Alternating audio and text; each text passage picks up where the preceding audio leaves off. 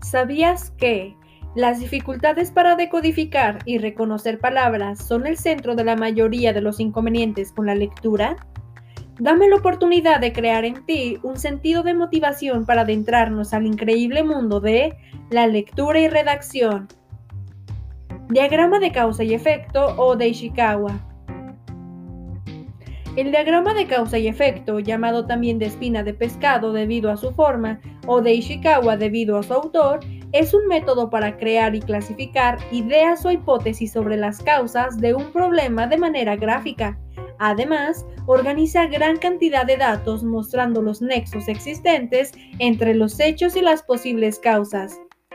La representación gráfica nos va a permitir estimular las ideas, ampliar las opiniones acerca de las causas probables o reales y facilitar un examen posterior de los motivos individuales. Pero, ¿cómo se estructura?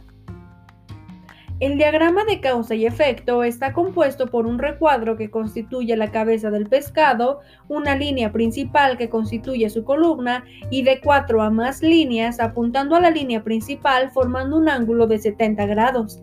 Esta constituye sus espinas principales.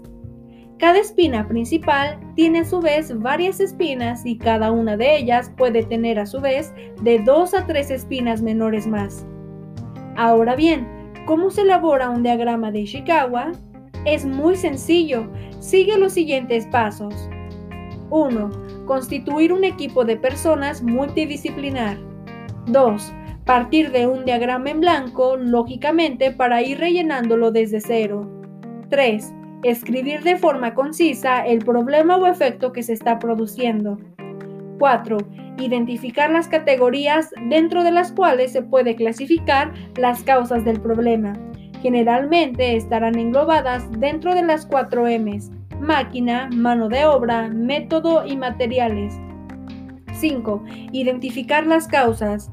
Mediante una lluvia de ideas y teniendo en cuenta las categorías encontradas, el equipo debe de ir identificando las diferentes causas para el problema. Por lo general, estas causas serán aspectos específicos propios de cada categoría y que al estar presentes de una u otra forma están generando el problema. Las causas que se identifiquen se deberán ubicar en las espinas que confluyen hacia las espinas principales del pescado. 6. Preguntarse el porqué de cada causa. En este punto el equipo debe utilizar la táctica de los cinco porqués. El objetivo es averiguar el porqué de cada una de las causas anteriores, pero ojo, no debes preguntártelo de dos a tres veces más.